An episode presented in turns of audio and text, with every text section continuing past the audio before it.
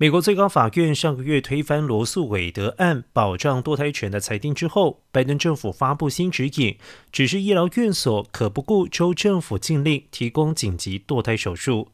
德州十四号为此控告联邦政府。共和党籍德州检察长派克斯顿在诉讼书中主张，美国卫生及公共服务部试图利用联邦法律，把全国急诊室改造成随到随做的堕胎诊所。这起诉讼聚焦十一号颁布的指南，该指南建议联邦法律所保障的紧急堕胎权，也就是当医师认为孕妇的生命或者是健康受到威胁时，得以提供紧急堕胎处置。